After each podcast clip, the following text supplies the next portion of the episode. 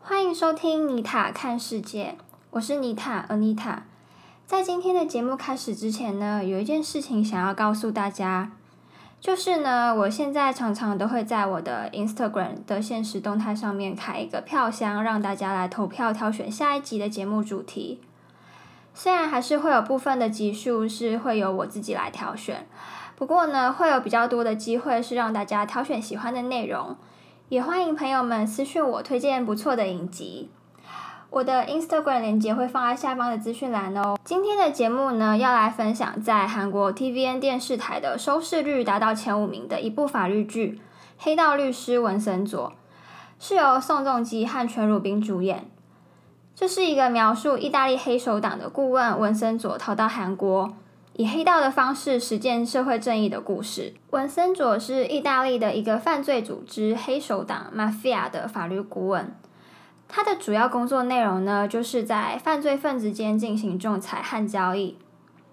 后来他的老板过世了，那他因为和老板的儿子保罗不太对盘，也差点被杀害，所以呢就逃跑到韩国。但他只是短暂的停留，只要完成了任务就会离开。三年前呢，有一个中国人来请他帮忙在韩国藏匿金条，而他请了他的伙伴曹社长购买了一栋老旧的建筑物，也就是景家大厦，把它改装成商店或公司租出去，并且呢，在地下室建造一个密室，用来藏匿金条，只有金条的拥有者才能够开启这个密室。后来呢，这个中国人过世了。而文森佐的任务呢，就是要和曹社长一起取出密室里的金条。但是因为当地的财阀巴别集团为了要进行一项都市更新计划，所以旗下的子公司巴别建设呢，就收购了景家大厦，准备要拆除这栋建筑物。而里面的住户呢，都非常反对这个都更计划，却又不知道如何反抗。只能靠着一间叫稻草律师事务所的洪有灿律师来维护大家的权益。不过呢，自从文森佐搬进来这里住之后，住户们都越来越喜欢他，甚至认为比起洪有灿律师，他或许更能够借由武力的方式来保护大家。毕竟他就是黑手党的成员嘛。因此呢，他就和洪有灿律师一起来联手反抗巴别建设。也因为这样呢，而认识了洪有灿的女儿。洪车英律师，但因为洪车英在巴别集团旗下的有效律师事务所上班，工作的内容呢就是处理巴别集团的法律诉讼，说的不好听一点就是帮忙擦屁股啦。所以呢，他们父女基本上呈现一个比较敌对的关系，但是他们又会用另外一种方式来关心彼此的生活，比如说洪车英会偷偷告诉自己的父亲。巴别建设哪一天啊？几点的时候要来拆除景家大厦，要他赶紧离开之类的。巴别集团呢是韩国的财阀之一，旗下的子公司除了有刚刚提到的巴别建设和有效事务所之外呢，还有巴别制药和巴别化学。巴别制药呢要在近期上市一款药品 RDU 九零，那这款 RDU 九零呢就是一款含有毒品成分的麻醉药。而刚好有十四位的开发组员死亡了，和一位组员明哲失踪了。警方来到案发现场之后呢，也是草草的就结案了。而且新闻媒体还大肆报道这个 RDU 九零即将上市的消息，让洪有灿和文森佐都非常的生气。原本呢，明哲因为不想惹麻烦，所以不愿意提供有效的证据。死者的家属们也不愿意和财阀唱反调，而选择用金钱赔偿的方式来和解。即使后来呢，明哲愿意提供证据，家属们也决定提告巴别制药，但这些人包括洪有灿，都被他们用钱买通的职业杀手给害死了。那文森佐和洪车英为了要报仇，就绑架并威胁那些杀手要得到仓库的情报。然后就和一群人呢，假扮成工作人员来到巴别制药的仓库要消毒，但其实呢，他们喷的是一种容易引起气爆的液体。然后文森佐就丢下他的打火机，那仓库当然就起火爆炸了嘛。而且这是巴别制药唯一的仓库，所以呢，巴别集团那些人看到当然都气得要死。那巴别集团的主谋到底有哪些人呢？剧里面一开始就出现的人物有集团的会长张汉书，以及有向律师事务所的代表韩胜赫，和曾经在东南部地检署任职的检察官，但后来被韩胜赫挖角过来的崔明熙。这几个人呢，不择手段要达到目的，用各式各样的方法呢，要让阻止的人们在世界上消失。并且呢，还和大昌日报的新闻媒体串通好，要把这些死因捏造成意外或者自杀死亡，散播假的消息。听起来，这个张汉书呢，就是这一切的拥有者。不过实际上呢，出谋划策的人并不是他。有看过的朋友们应该就知道，这个张汉书呢，看起来就呆呆的，说话也非常的迟钝，一点都不机灵。一看就很容易判断的出来，真正的领导者根本就不会是他。剧里面的第一集呢，也有提到他和一个戴着头盔的蒙面人在打冰上曲棍球。那过程中，因为这个蒙面人认为张汉书办事不力，而拿着球棍殴打他。而这个张汉书呢，也不断的求饶，希望这个蒙面人能够再给他一次机会。由此可以看得出来，其实这个蒙面人才是巴别集团真正的主人。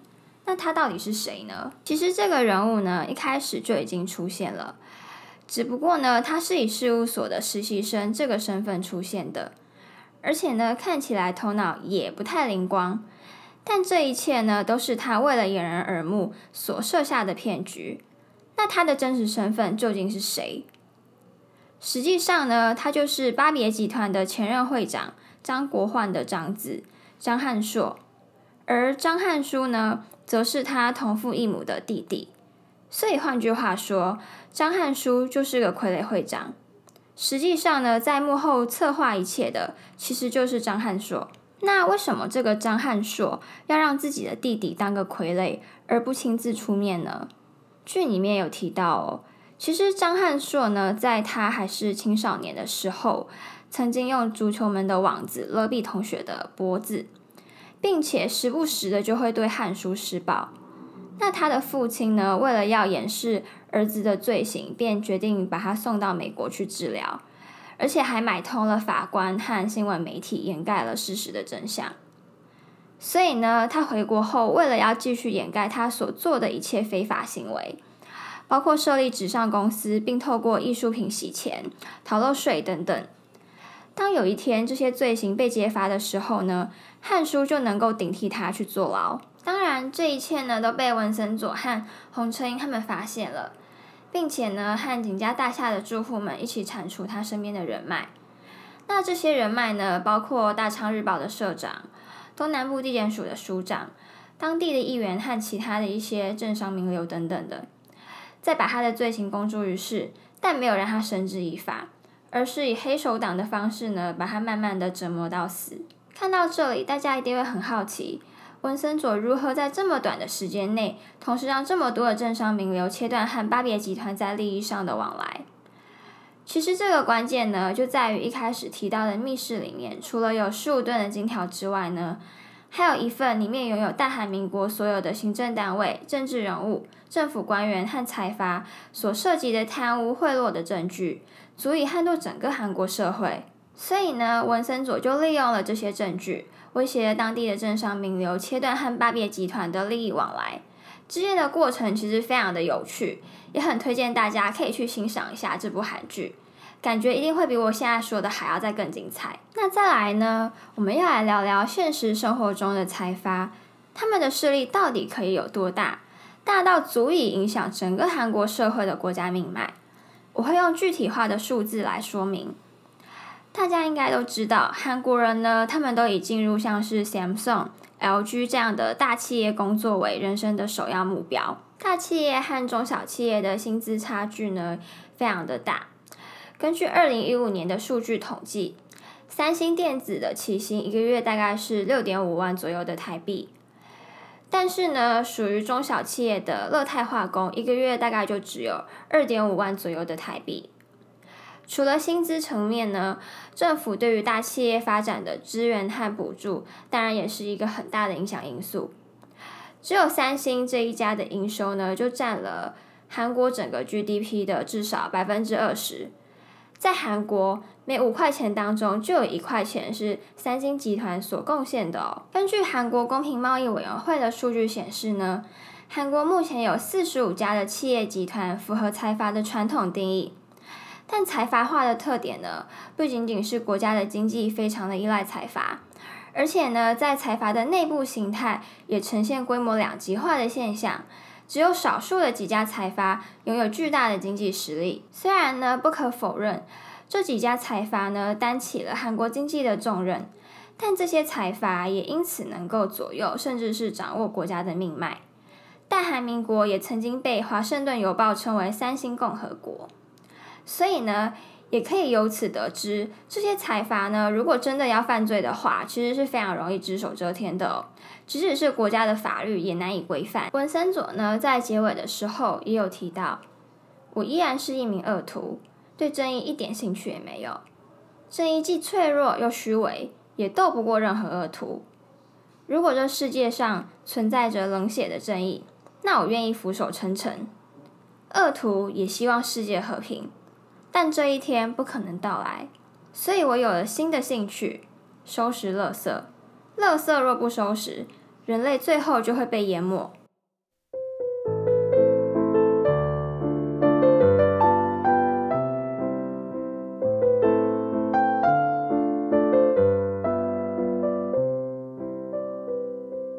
这两年呢，有很多以社会议题为核心的法律剧。我觉得这一部很不一样的是。嗯，结局不像其他的法律剧选择让犯人接受法律的制裁，或者是宽恕犯人，而是选择使用以暴制暴的方式来严惩这些犯下重大罪行的恶徒。在欣赏的过程中，也真的会让观众觉得挺痛快的。不过呢，法律只是道德的最低标准，不可能规范所有的事情。所以呢，很多时候我们确实是以自己的行为准则来判定一件事情的恰当性和合理性。有些人是性善论者，而有些人则是性恶论者。但无论你是哪一种，我认为最重要的是，在我们的权益被侵犯的时候，要勇敢的站出来维护自己该有的权益，然后尽量避免让他人拥有侵害我们的机会。最后，最后。非常欢迎大家可以分享我的节目，让身边的朋友们知道，这对于我来说都是很大的肯定和持续制作的动力。也欢迎大家可以私讯我的 Instagram，向我分享你的想法。今天的节目就到此结束，我们下次见。